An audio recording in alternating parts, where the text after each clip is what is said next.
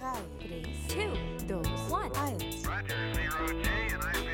Herzlich willkommen bei einer neuen Ausgabe von D18 Foto Podcast. Mein Name ist Dennis 18 und heute ist wieder mal Zeit für also eine Stand der Dinge, also State of the Union Address quasi.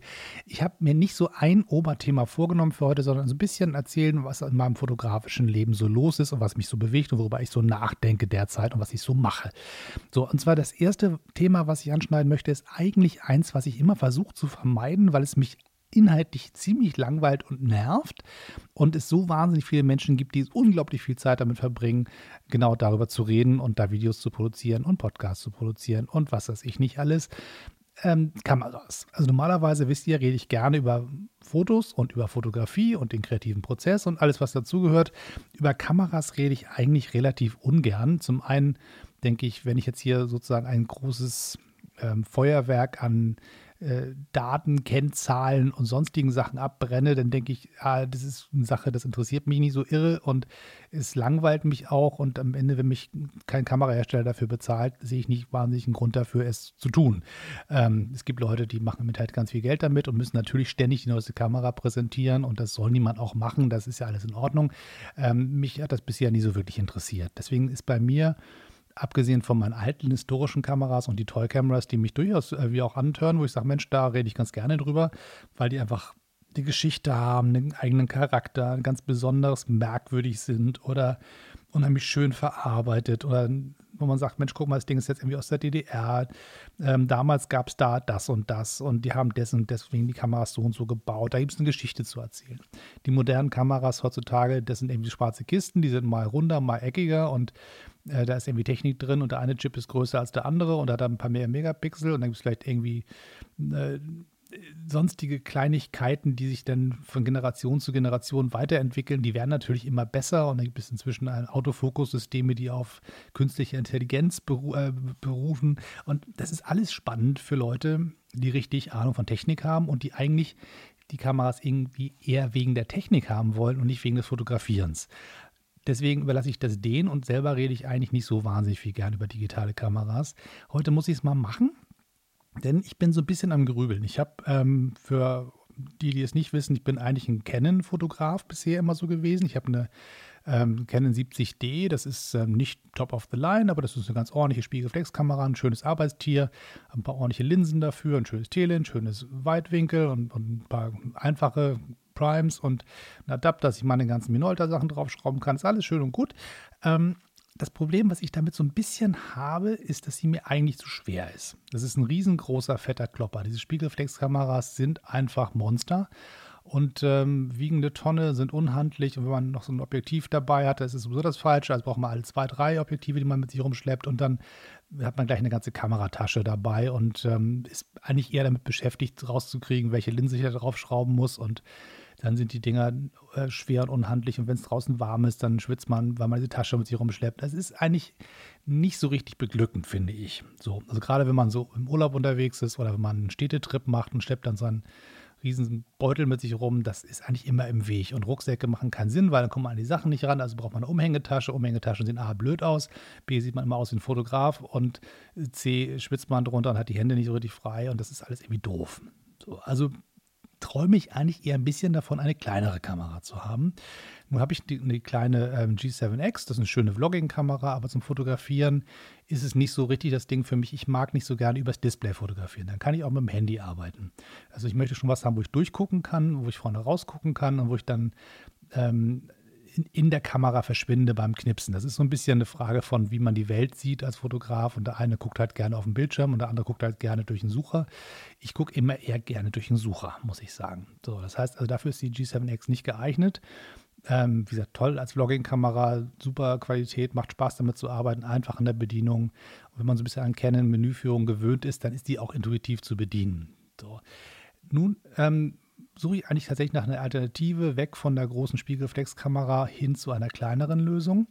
Nur habe ich die Frage, nicht so viele Objektive, was mache ich denn damit? Also das heißt, bleibe ich jetzt bei der alten Logik, die natürlich jeder Kamerahersteller seit Jahrzehnten verfolgt, sagt, wir haben einen eigenen äh, Objektivanschluss und wenn du sozusagen deine Linsen alle gekauft hast, bleibst du auch beim Kamerabody immer schön bei uns.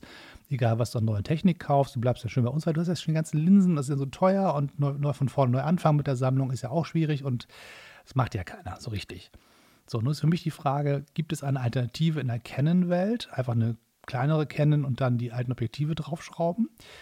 Oder gehe ich komplett weg und sage, ich mache einen ganz Neuanfang, verkaufe alles, das komplette Equipment, also alle Linsen und die Kamera selber und alles, was ich dazu habe, und dann fange ich von vorne an. Das ist so ein bisschen so das, das Dilemma, in dem ich momentan stecke. Ich habe mal geschaut, es gibt jetzt diese neuen Spiegel, ähm, äh, spiegellosen Kameras von Canon, die, die R-Serie. Die finde ich relativ uninspiriert. Zum einen sehen sie aus wie eine Spiegelreflexkamera, nur dünner. Ähm, die komplette Optik, die Handhabung sieht für mich genauso aus wie sonst auch. Das heißt, sie hören mich vom Design nicht an, vom Fotoerlebnis irgendwie nicht. Gut, da ist jetzt irgendwie kein Spiegel drin, deswegen sind die leichter und kleiner. Das wäre schon mal ein Haken dahinter. Ähm, aber so ganz überzeugt mich das noch nicht. So, ähm, was mich ein bisschen angefixt hat, muss ich sagen, schon seit Jahren gucke ich mir an, was Fuji da macht. Die haben ja sozusagen nicht nur unglaublich aufgeholt, was die Technik angeht, die da drin steckt in so einem Kasten, sondern halt auch eigene Wege gegangen, was die Designsprache angeht. Und das ist so ein Punkt, da haben sie mich ziemlich überzeugt, weil die Kameras sehen einfach richtig, richtig gut aus, finde ich. Die haben einen Verschlusszeitenregler oben drauf, ein schöner Drehknopf, wie man das von meinen äh, analogen Spiegelreflexkameras kennt. Die Blende drehe ich vorne an Objektiv auf und zu. Auch das ist quasi so, wie ich mit meinen analogen Kameras auch arbeite. Und das ist eigentlich der Hauptselling Point für mich, warum ich darüber nachdenke, auf Fuji umzusteigen, weil ich diese Art der haptischen Bedienung sehr, sehr gerne mag. Ich finde nichts schlimmer, als mich durch Menüs zu wuseln. Deswegen fällt für mich zum Beispiel Sony komplett weg. Das sind Kameras, die sind richtig gut von den technischen Daten her und alle Sony-User sind total begeistert von ihren Kameras. Das glaube ich auch. Ich weiß nur, ich kenne mich und ich kenne mich und ich weiß, dass ich haptische Dinge mag und dass ich gewisse Retro-Schicks mag und Sachen anzufassen und zu drehen ist was anderes als über ein Display zu wischen und zu suchen, wo ist das was versteckt. Das ist so das eine. Ähm, dann diese klassischen Drehrädchen, die man immer so an Kameras hat. Daran bin ich natürlich gewöhnt von meiner äh, G7, äh, von meiner, ähm, na, wer ist das gute Ding? 70D, äh, genau, so heißt das Teil. So, ihr seht, äh, ich, mein Interesse an, an, den Kameras ist tatsächlich eher ein bisschen überschaubar, bei den digitalen jedenfalls, ähm, dass mir selbst der Name mit eigener Kamera äh, entfällt. So. Also die Frage sozusagen ist, diese, auch wenn es gelernt ist, es macht mir nicht so irre viel Spaß. Also das, das haptische Erlebnis beim Fotografieren geht bei mir so ein bisschen weg. Wenn ich mit meiner großen Spiegelreflex unterwegs bin, der digitalen, dann ist das für mich wie so ein Arbeitswerkzeug und sage ich, okay, das, ich weiß, wie sie funktioniert, ich kann sie bedienen, sie tut das, was ich von ihr will und sie tut es verlässlich. Das ist ja super. Aber ich bin nicht als Profifotograf unterwegs jeden Tag. Das heißt, im Prinzip gibt es Aufträge, die mache ich auch als Fotograf gegen Geld, klar. Aber es ist nicht so, dass ich eine, eine Kameraequipment brauche, was darauf ausgelegt ist, die ganze Zeit, jeden Tag so eine Art, ich brauche nicht die Profi Black und Decker, mir reicht eigentlich ein gutes Hobbygerät. Weil hin und wieder ähm, einen Fotoauftrag zu erledigen, dafür brauche ich nicht die, die, die volle ähm, Lotte dessen, was, was da so geht, sondern nur halt irgendwas, was das liefert, was ich brauche. Klar, ich kann nicht Schrott abliefern, es muss schon ordentlich sein, aber das tun im Prinzip andere Kameras auch. Der Punkt, wo es bei mir hakt, ist, dass ich in meiner Freizeit merke, dass ich an der digitalen Fotografie eigentlich gar keine Freude mehr habe. Ich habe Spaß beim Handyknipsen. Das ist ein schönes, lockeres Nebenbei-Fotografieren. Dann merke ich, wie viele tolle Bilder dabei rauskommen. Und ich habe Spaß im analogen Fotografieren. Und dieser Teil in der Mitte, dieses, äh, semi-professionelle mit, mit der großen Technik. Das ist der Bereich, der mir gar keine Freude mehr macht. Ähm, da habe ich mir überlegt, wenn ich das jetzt, das Equipment reduziere, kleiner, leichter mache, vielleicht eine neue haptische Bedienoberfläche kriege durch die Drehknöpfe und so, dann könnte da in dem Bereich wieder mehr Spaß und Freude entstehen. Deswegen denke ich ernsthaft darüber nach, in Fuji einzusteigen.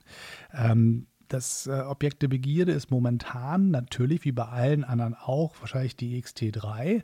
Das ist momentan das, was, ähm, wenn man nicht die absolute Flagship-Variante haben will, sondern eine, die tatsächlich auch bezahlbar ist für Normalmenschen und auch irgendwie rechtfertigbar ist. Also wenn ich jetzt Fotoaufträge für, für 10.000 Euro reinziehe, dann kann ich mir auch so eine teure Kamera kaufen wie eine Nummer größer. Aber in Wahrheit reicht es eigentlich, wenn man eine richtig gute, ambitionierte ähm, Amateurkamera hat. Die sind sowieso schon ziemlich super und können alles, was sie sollen. Der Rest ist so ein bisschen nochmal ein obendrauf. Klar, ab einem gewissen Punkt macht das Sinn, aber hm, bei mir nicht. So.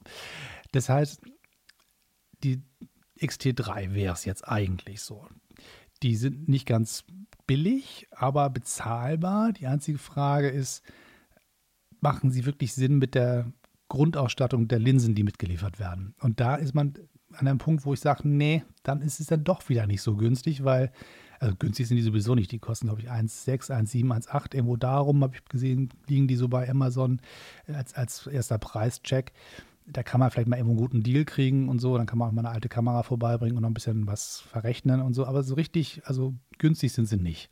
Aber dann kommt die halt mit den klassischen Kit-Linsen, die am Ende ja auch irgendwie wenig Freude bereiten. Das heißt, man fängt dann an, das nächste Glas zu investieren und das ist dann wieder richtig teuer.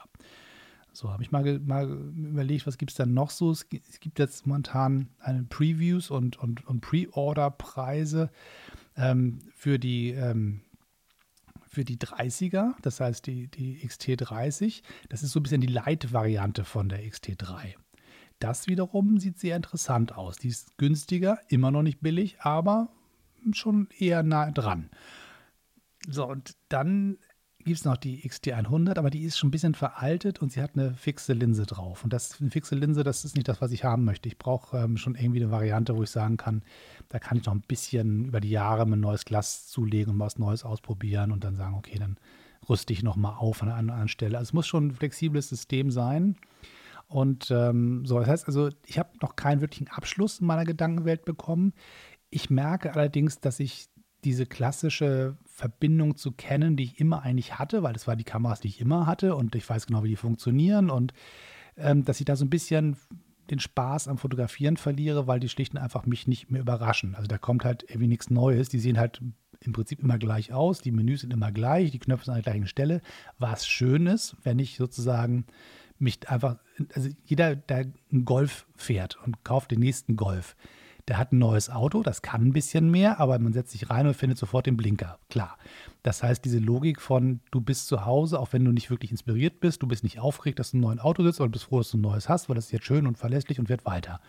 Und diese Golf-Logik, die Canon und auch Nikon ver äh, verfolgen, da muss ich sagen, habe ich langsam keine Lust mehr drauf. Ich brauche ein bisschen Inspiration über die Technik bei digitalen und deswegen geht die Reise bei mir zumindest gedanklich, zumindest ein bisschen Richtung Fuji. Ob das am Ende so ausgeht, weiß ich nicht. Ich werde es euch berichten. Ich wollte jetzt auch nicht total lang Monolog über ähm, digitale Kameras halten. Wie ihr wisst, ist das nicht so ganz das Thema dieses Podcasts, aber das ist so ein bisschen so der, die Gedankenwelt bei mir gerade so am Hin- und Herrudern. Schlicht und einfach, weil ich gemerkt habe, dass ich ähm, ein bisschen Freude verliere am Fotografieren und das eigentlich nicht will also Freude fotografieren mit dieser teuersten Technik, die wir mal rumstehen haben. Ich habe eine wunderbare alte Minolta für 80 Euro rumstehen, mit der macht das richtig Spaß zu knipsen und meine 20 Euro Holgers sowieso. Und ich habe mein schönes Handy, das macht auch Freude. Aber das Zeug, was bei mir richtig Geld quasi gebunden im Schrank hat, das ist immer so da und ist dann die Kamera, die zu Hause liegt und die, die, die ich dabei habe. Es gibt ja diesen wunderbaren Satz, die beste Kamera ist, die du dabei hast. Das heißt, es macht nicht viel Sinn, eine schöne, teure Kamera zu haben, die zu Hause rumliegt, die keiner benutzt.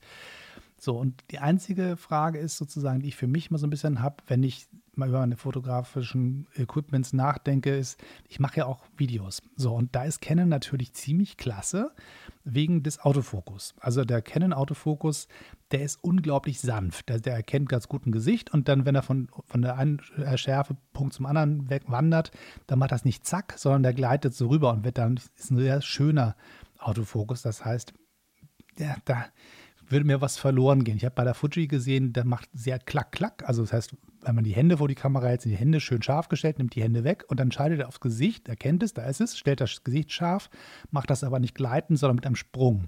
Und das sieht ziemlich scheiße aus auf Videos, finde ich, wenn das so klack macht, anstatt rüber zu schwenken also, oder rüber zu, zu gleiten von einem Schärfepunkt zum anderen.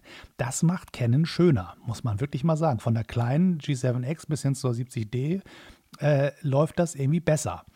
Das heißt, das ist so ein Punkt, der mich ein bisschen abfällt von dieser ganzen Fuji-Kiste. Ähm, aber ich merke halt auch, dass ich weniger filme, da mein YouTube-Kanal momentan so ein bisschen ruht, aber aus Zeitgründen und ich ein bisschen mehr in meine Podcasts investiere. Deswegen ist die Frage, muss ich das, diese Technik jetzt vorhalten oder sage ich, ich fahre das einfach mal runter, steige auf ein anderes System um, bisschen kleiner, bisschen feiner und kann dann in späterer Zeit immer noch mal wieder umrüsten, aufrüsten oder sonst irgendwas tun und zum klassischen YouTube reicht ja auch die G7X. Da, da, die behalte ich ja. Das Ding ist ja völlig klar und das ist eine wunderbare YouTube-Kamera. So, also ihr merkt so, wie, wie, vielschichtig diese Gedankenwelt an der Stelle ist. Über das Geld zu reden, ist sozusagen noch die nächste Ebene. Die Frage ist sozusagen, wie viel Geld möchte ich wirklich versenken in ein technisches äh, Gerät? Und äh, klar, dann, ich habe heute einen wunderbaren Link geschickt bekommen. Die, die neue Canon R aus der Serie, die quasi jetzt sozusagen nicht die Vollprofi-Variante sondern die günstigere Variante ist, ähm, so für den ambitionierten Hobbyfotograf. So, Überschrift günstig und so. Und da denke ich, 1,5 nennt ihr günstig? 1500 äh, Euro, da müssen andere Menschen ganz schön viel für arbeiten. Das finde ich nicht günstig. Das ist günstiger als andere Sachen, klar. Aber da ganz schön viel Geld, was da auf den Tisch gelegt werden muss. Und da ist dann halt nur die Kit-Linse dabei. Da muss man noch gucken, was man, oder wahrscheinlich nicht mal das, wahrscheinlich ist es nur der Body. So, da kann ich mal sagen, ich habe meine ganzen äh, Canon-Linsen, da gibt es einen Adapter, dann nehme ich das Ding und schraube die drauf, die alten Linsen, wäre eine Variante.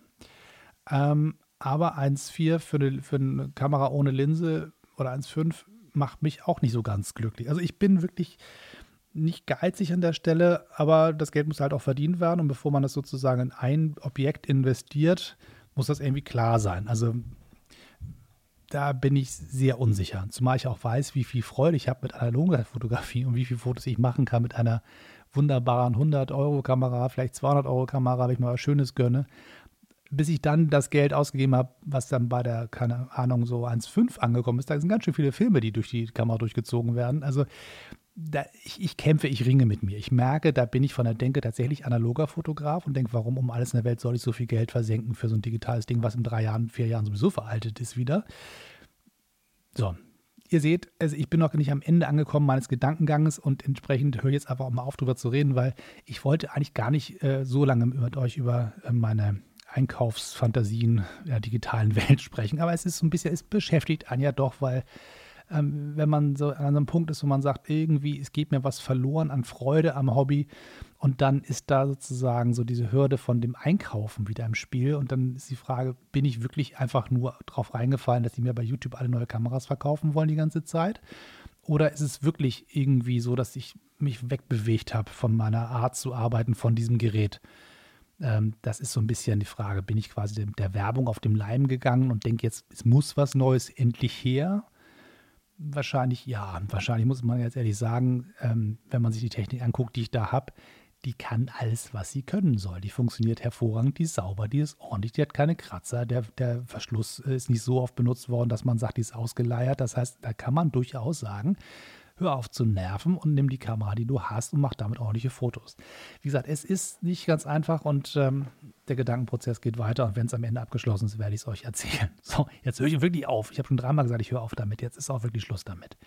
So, was habe ich noch alles gemacht in letzter Zeit? Ich habe unglaublich viele schöne ähm, künstlich hergestellte Fake-Plattencover veröffentlicht bei Instagram. Ein schönes Projekt. Das habe ich abgeschlossen inzwischen. Ich habe es geschafft, 100 Tage durchzuhalten, jeden Tag ein Foto so zu gestalten, dass es aussieht wie ein Plattencover von einer Schallplatte, die es nie gegeben hat.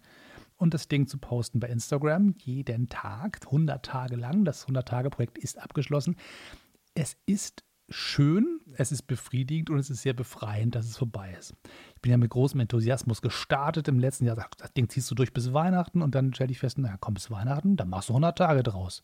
Habe mir diese Challenge gestellt und habe dann jeden Tag so ein Ding gemacht. Das heißt, zum einen fotografiert, zum anderen meine Kamera, also mein Handy durchgewühlt nach alten Fotos und die bearbeitet und geguckt, was kannst du mit den Bildern machen, welches Foto eignet sich für ein Plattencover und wenn ja, für welches habe ganz viel gelernt über die Bildbearbeitung im Nachhinein auf dem Telefon. Das war ein reines Handyprojekt und ähm, habe das im Prinzip so ein bisschen neben dem anfänglichen Kreativimpuls, dem Motto, oh geil, das mache ich jetzt und habe losgelegt und dann festgestellt, naja, das ist schon viel Arbeit und äh, habe dann gemerkt, wie viel man lernt über die Bedienung von verschiedenen Bearbeitungsprogrammen, ähm, dann zu überlegen, wie integriere ich dieses, diesen Anspruch, jeden Tag ein neues Cover zu gestalten. So ein Grafikdesign ist ja auch nicht mal eben so gemacht. wie kann ich das so in meinen Alltag integrieren, dass es geht. Das heißt, es ist wirklich ein, ich stehe an der Bushaltestelle, ich fahre an der U-Bahn-Projekt geworden, da wo ich so rumgehangen habe ähm, und warten musste und eigentlich tote Zeit habe, habe ich halt am Telefon nicht irgendwie Spiegel Online gelesen, sondern habe halt dieses Projekt vorangetrieben. Habe dann teilweise drei, vier Dinge an einem Tag gebastelt, die zur Seite gelegt und immer schön Tag für Tag ausgespielt. Dann war immer wieder ein Moment gekommen, wo ich dann mal gar nichts mehr hatte und ganz schnell arbeiten musste. Und dann abends beim Hundespazieren überlegt, was kannst du noch machen? Und dann tatsächlich, dann sieht man auch die Stadt anders und sagt, guck mal, das da vorne, dieser Schatten, der eignet sich für ein Foto. Oder da läuft einer durch einen Lichtkegel, das nimmst du mit. Ach, das Bild ist verwischt. Verdammt, was machst du damit? Ach, vielleicht, wenn man das als abstraktes Bild nimmt, lässt sich das benutzen. Also diese ganzen ähm, Sachen, diese Problemlösungsgeschichten, die man auch in einem kreativen Prozess lernen muss, habe ich halt auch da ein bisschen für mich nochmal ähm, nutzen können. Sehr, sehr schöne Geschichte. Aber am Ende, wenn man so bei Bild 80 ist, die letzten 20, das war schon mühsam. Da habe ich das Gefühl gehabt, so, oh, hast du nicht gesagt, machst jetzt irgendwie so, ähm, 50 oder so. 100 ist ja so eine magische Marke, die ist natürlich auch künstlich, aber bei 80 aufhören will man auch nicht. Das heißt, die letzten 20 Tage zieht man dann noch durch. Aber das war dann so ein bisschen wie beim Langstreckenlauf, der letzte Kilometer. Und man sagt, na, neun Kilometer sind schon ziemlich cool. Wer hat dann gesagt, zehn sind wichtig? Aber es ist natürlich fürs Herz und fürs Gefühl und für die Angeberei schon besser, wenn man die zehn voll macht. So, das heißt, der letzte Kilometer von neun bis zehn, das war halt das, was dann am Ende dann noch ein bisschen gezehrt hat an mir. Und als es dann vorbei war und ich dann alle 100 Bilder in ein kleines Video zusammengeschoben habe und das hochgeladen habe, gesagt, hier so 100 Tage, 100 Bilder, viel Spaß damit, liebe Welt, dann war das ein sehr befreiendes Gefühl zu sagen, das Projekt ist abgeschlossen.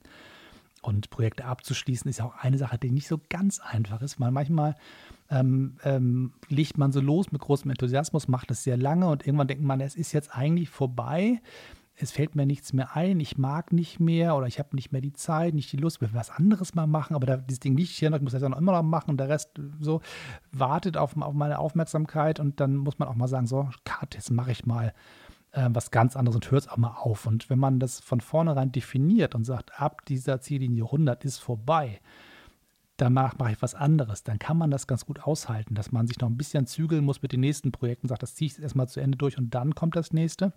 Das ist vielleicht auch so ein bisschen eine Frage von, von Lernen, wie ich auch mit meinen äh, Podcasts, YouTube und ähnlichen Produkten umgehe, warum ich dann nicht einfach äh, sage, ich höre das auf, und mache was ganz Neues. Ich bin immer so sehr mehrspurig unterwegs, zwei Podcasts und habe einen dritten Podcast, wo ich jetzt als netterweise nur als Gastmoderator dabei sitze und in Wahrheit mich nur kurz inhaltlich vorbereiten muss und dann gehe ich dann rein ins Studio, nehme auf und dann das bisschen Datenverarbeitung ist ja nicht so ganz kompliziert, aber da muss ich mich nicht, nicht wochenlang mit beschäftigen und nicht jede Woche liefern. So, das ist dann einfacher, das dritte, der dritte Podcast. Dazu kriegt ihr am nächsten Mal noch ein bisschen was erzählt. Ähm, aber die ersten beiden, die, die nehmen schon ganz schön viel Zeit in Anspruch. So, und dann die YouTube-Geschichte war jetzt sozusagen einfach schlicht nicht drin, ging jetzt zeitlich nicht, habe den zur Seite geschoben. Bin aber immer noch an dem Punkt, wo ich sage, ich will eigentlich weitermachen. Ich will das wieder aufgreifen. Ich, es, es nagt an mir. Ich merke, wie Bock ich, wie großen Bock ich drauf habe. Ich will das wieder machen. Es geht momentan zeitlich nicht. So, dann könnte ich sagen, packe ich meine Podcasts zur Seite und mache dann wieder YouTube. Aber es macht mir auch irre viel Spaß, diese Podcasts zu machen. So, das heißt, man muss halt irgendwann gucken, wie man Sachen organisiert. Deswegen habe ich für mich jetzt im Kopf erstmal den so eine Art Zwischenstopp gesetzt. Ich habe gesagt, der Podcast ist jetzt Priorität 1, also dieser hier. Der Podcast Traumbilder ist Priorität 2, ähm, weil die beiden Sachen auch Sachen sind, die für mich an, noch weitere Verästelungen haben, mit denen ich noch mehr machen kann. Der YouTube-Kanal ist jetzt erstmal vier Jahre Content produziert, vier Jahre über 300 Filme, die da liegen. Ich finde, das ist ordentlich. Das darf mal eine Pause verdienen und die Pause darf auch gerne mal länger dauern. Ich habe jetzt für mich irgendwie klar, ich muss aus dem Kopf rausnehmen, ich muss irgendwann wieder anfangen. Es ist, ich muss jetzt mal loslegen, es wird jetzt mal Zeit, Leute warten schon. Nein, die Welt hat sich weitergedreht. Das ist jetzt vorbei. Aber es ist da und ich kann jederzeit wieder anfangen und das werde ich auch. Nur ich muss jetzt nicht im Kopf haben, wann ich es tue und wie ich es tue. Ich bin mir ziemlich sicher, wenn ich wieder loslege mit YouTube, dann wird das Ding auch ein bisschen Relaunch kriegen. Ich mir überlegen, was machst du damit? Baust du es um? Baust du es anders? Machst du erst eine andere Art, Filme zu drehen, bis dahin entwickelt? Das weiß ich alles noch gar nicht. Ähm, Gibt es andere Schwerpunkte vielleicht? Ich weiß nur, es ist jetzt für mich abgeschlossen und es wird später wieder aufgemacht. So habe ich im Kopf quasi den Platz geschaufelt, um mich zu konzentrieren auf die Podcasts, die mir momentan richtig Freude machen und richtig Spaß machen und einfach toll sind. So für mich. ich hoffe für euch auch. Also ihr, ihr, merkt so ein bisschen so diese Idee von, von Projekt, ein, ein, von der Definition her ist ein Projekt irgendwann abgeschlossen. Es, ist, es gibt eine, eine DIN-Norm, die sagt, was ein Projekt ist. Und die sagt halt irgendwie, das Ding hat einen Startpunkt, einen Endpunkt, ein, eine klare Aufgabe und dann irgendwann ist es auch vorbei. Sonst wäre es halt Linienarbeit. So, momentan meine Podcasts sind eher Linienarbeit. Ich gehe hin, es gibt jede Woche eine neue und ich weiß nicht, wann es aufhört. So, beim äh, YouTube ist jetzt irgendwie klar, das ist jetzt ein abgeschlossenes Projekt, liegt auf Eis und eines Tages wird es wiederbelebt. So. Ähm, und es lebt ja auch trotzdem weiter. Die Filme sind ja da. Und es gibt immer noch Leute, die den Kanal abonnieren, die reinkommen, die mit mir auch Interaktionen sind, die, die noch äh, Filme entdecken und darauf reagieren und mir eine Frage stellen. Und das läuft ja trotzdem weiter. Nur momentan wird halt wenig neuer Content produziert. Zwischendurch schiebe ich mal was rüber, wenn ich was habe, aber das ist erstmal ähm, absolut auf dem Backburner. So, ähm, der ganze Bereich Podcasting wandert momentan so ganz, ganz spannend. Also zum einen aus einem kleinen Projekt bei mir zu Hause, meinen eigenen kleinen Laptop reinzuquatschen, inzwischen in meinen äh, Zoom H5 Handy Recorder und mit einem schönen größeren Mikro. Und das, hat, das wandert ja auch alles so ein bisschen in der Skala. Ähm, ist inzwischen ein Teil meines Jobs geworden, mein hauptamtlicher Job. Der, ich gehe ins Büro und ähm, verkaufe Menschen Podcast-Produktion. Ich kann sagen, komm zu mir ins Studio, setz dich hin, hier ist ein Mikro, hier sind Menschen, die dir erklären, wie es geht. Wir helfen dir bei der Technik, wir helfen dir beim Mischen, wir, wir buchen dir Gäste, wir schreiben dir Vorbereitung, wir helfen dir bei dem Vermarkten deines Podcasts. Das heißt, ähm, die Agentur, für die ich arbeite, mein Berufsleben quasi, profitiert von einem Hobby, was ich einfach nur aus einer Schnapsidee heraus mir gegriffen habe. Ich saß zu Hause, war damals krank, war, war, war, war quasi auf Eis gelegt und wusste nicht, was ich machen soll. Videodrehen ging irgendwie nicht, war auch nicht fit genug dafür. Hab gesagt, jetzt machst du einen Podcast. Setz dich zu Hause hin, habe alles aufgebaut, saß im Wohnzimmer, habe einen Podcast aufgenommen. Einfach so.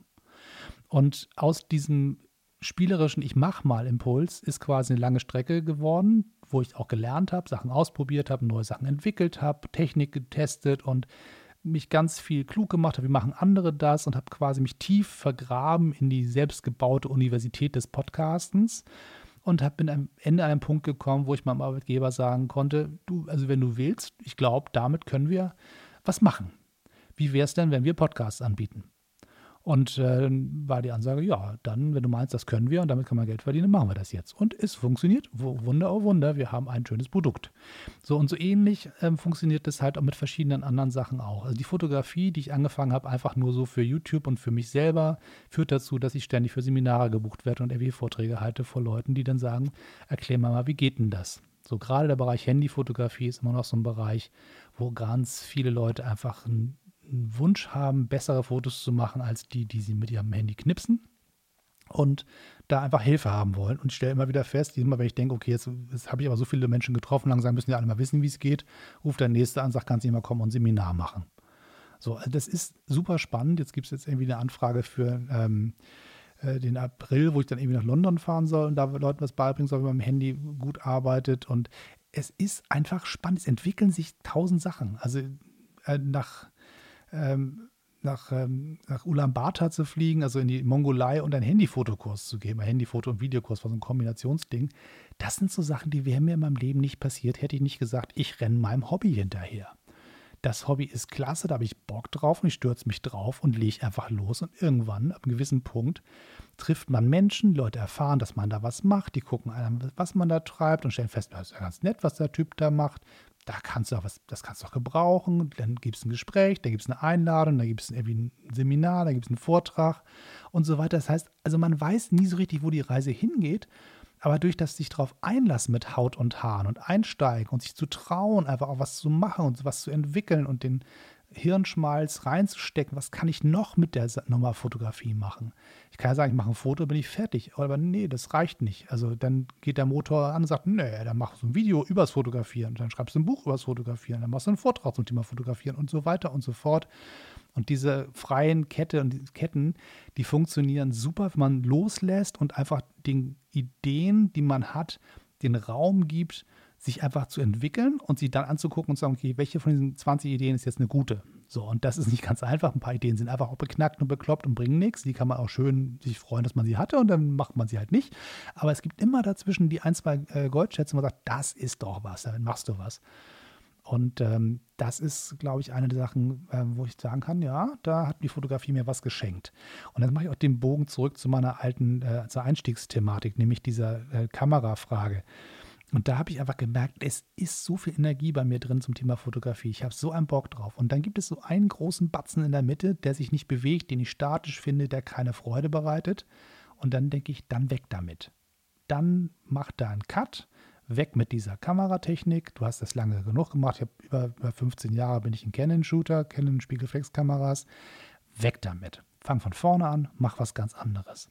Gib alles in Zahlung, kauf dir ein kleines Equipment, kann auch gerne günstiger sein. Es kann sein, dass du am Anfang nicht alle Linsen kaufen kannst, die du haben möchtest. Muss auch einigermaßen vernünftig sein, darf das Sparbuch nicht immer killen. Also von daher so ein bisschen aufzupassen, dass man das vernünftig tut, aber sich zu trauen, zu sagen, abschließen, neu machen, weitermachen und mal gucken, wo das hinführt. Ich kann mir vorstellen, dass das ähm, so ein, so ein Neu Neustart auch technisch dazu führt, dass man auch neue Arten von Bildern schießt. Eine Kamera führt einen ja auch zu neuen Motiven. Ich habe festgestellt, was das für Unterschiede macht, wenn ich mit der einen Kamera oder der anderen unterwegs bin, dass ich die Welt auf einmal anders sehe. Also durch einen Rangefinder sehe ich eine Straße von New York anders als durch eine Holger. Und das sind so Sachen, dann denke ich, hm, Vielleicht ist das auch eine Variante, mein eigenes Fotoportfolio ein bisschen aufzupimpen und nochmal ein paar neue Projekte mir zu schnappen und neue Art zu fotografieren, eine neue Nähe zum, zur Suche nach den Objekten zu generieren. Und gerade im Bereich ähm, ähm, Traumbilder-Podcast merke ich, ich habe jetzt einen Instagram-Account dazu eingerichtet seit ein paar Wochen und merke halt auch, wenn ich meine Bilder so durchgucke, das ist ja momentan viel aus dem Archiv, was ich da ziehe und da poste. Das sind alles so Bilder, die sind bei mir vorher so durchgerutscht, als sind ja irgendwie schön, aber mit der Thematik verbunden Ruhe finden, Entspannung, äh, Meditation, Yoga, sehe ich in meinem Portfolio ganz viele Bilder, die genau darauf passen, die mir vorher gar nicht aufgefallen sind. Relativ stille Bilder, relativ aufgeräumte Bilder, warme Bilder, ähm, manchmal ein bisschen kitschig, Sachen, die ich vorher gar nicht so in dem Bereich hatte, wo ich sage, solche Bilder sind, die mache ich so mit, ne? die sind aber nicht so ich. Also ich bin eigentlich jemand, der so gerne sehr, sehr roughe Sachen mag, so sehr unfertiges, sehr, sehr bisschen kantiger. Und dann stelle ich fest, ich habe diese anderen Bilder aber auch immer alle mitgemacht, wusste aber gar nicht warum. Und jetzt mache ich diesen Entspannungspodcast und stelle fest, dazu passen diese Bilder. Das heißt, auch da so dieses Mal mitfotografieren, da stellt man später fest, hm, da ist doch ein Stück, der ist doch ein Schatz, mit dem kannst du doch arbeiten. So ähnlich wie mit dem Podcast und dem jetzt beruflich ähm, Podcasten. Also ihr seht, also was ich so ein bisschen erzählen will, ist, sich so einzulassen auf verschiedene Projekte und sich leiten zu lassen von verschiedenen Techniken, von verschiedenen Ideen, aber auch mal zu sagen, ich mache mal einen harten Schnitt und mache mal was ganz Neues. Das ist so ein bisschen so das, ähm, das Mischmasch, über das ich heute reden wollte. Es war ein bisschen unorganisiert ähm, in meinem Kopf. Ich hoffe, ähm, es hat euch nicht komplett ähm, äh, zum, zum Kopfschütteln oder zum verwirrt gucken geführt.